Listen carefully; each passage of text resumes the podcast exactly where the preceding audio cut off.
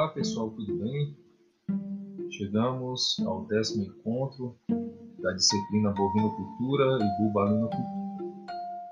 E no podcast desse encontro nós vamos falar a respeito da inseminação artificial em búfalas.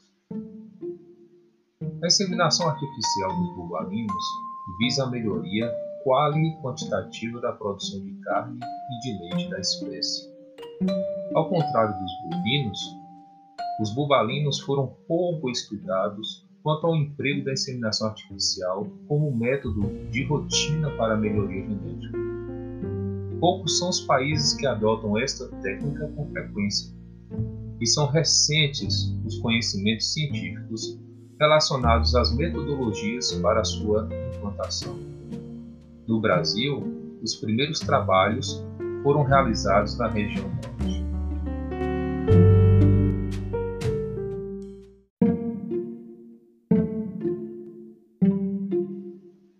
A seguir, serão relatadas as vantagens e limitações do emprego da inseminação artificial na espécie bubalina.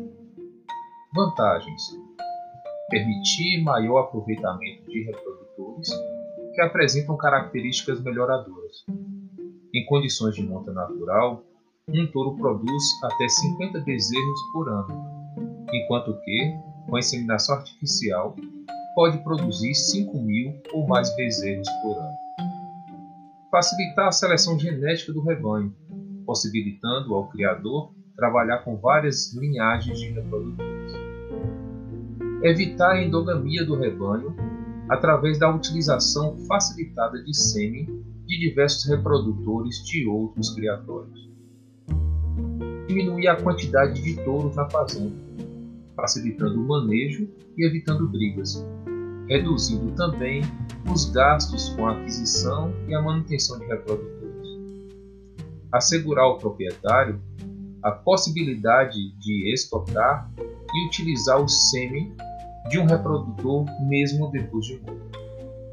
Possibilitar aos criadores, com condições financeiras limitadas, a utilização de reprodutores de alto valor zootécnico, devido ao baixo custo e facilidade de transporte do sêmen contribuir para o maior controle sanitário e reprodutivo do rebanho, eliminando as doenças da reprodução, como vibriose, brucelose e outras.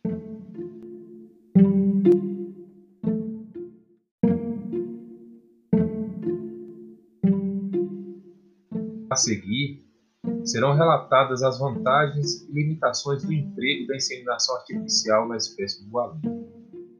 Vantagens: permitir maior aproveitamento de reprodutores que apresentam características melhoradoras.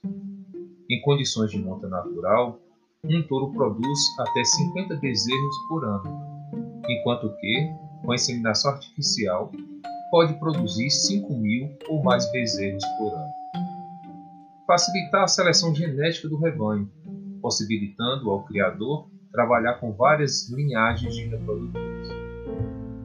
Evitar a endogamia do rebanho através da utilização facilitada de sêmen de diversos reprodutores de outros criatórios. Diminuir a quantidade de touros na fazenda, facilitando o manejo e evitando brigas, reduzindo também os gastos com a aquisição e a manutenção de reprodutores. Assegurar ao proprietário a possibilidade de estocar e utilizar o sêmen de um reprodutor mesmo depois de morto. Possibilitar aos criadores, com condições financeiras limitadas, a utilização de reprodutores de alto valor zootécnico, devido ao baixo custo e facilidade de transporte do sêmen. Contribuir para o maior controle sanitário e reprodutivo do rebanho, eliminando as doenças da reprodução, como vibriose, brucelose e outras.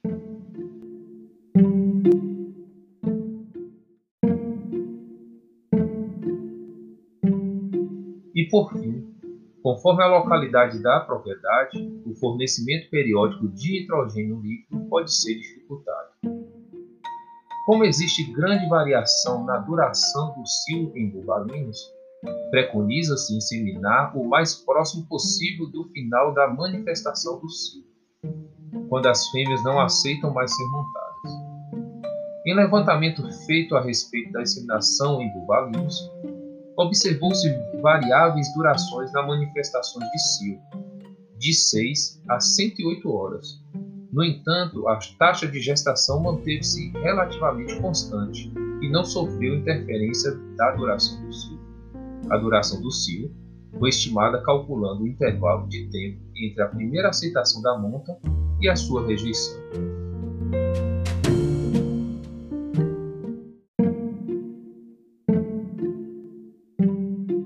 Por fim, conforme a localidade da propriedade, o fornecimento periódico de nitrogênio líquido pode ser dificultado.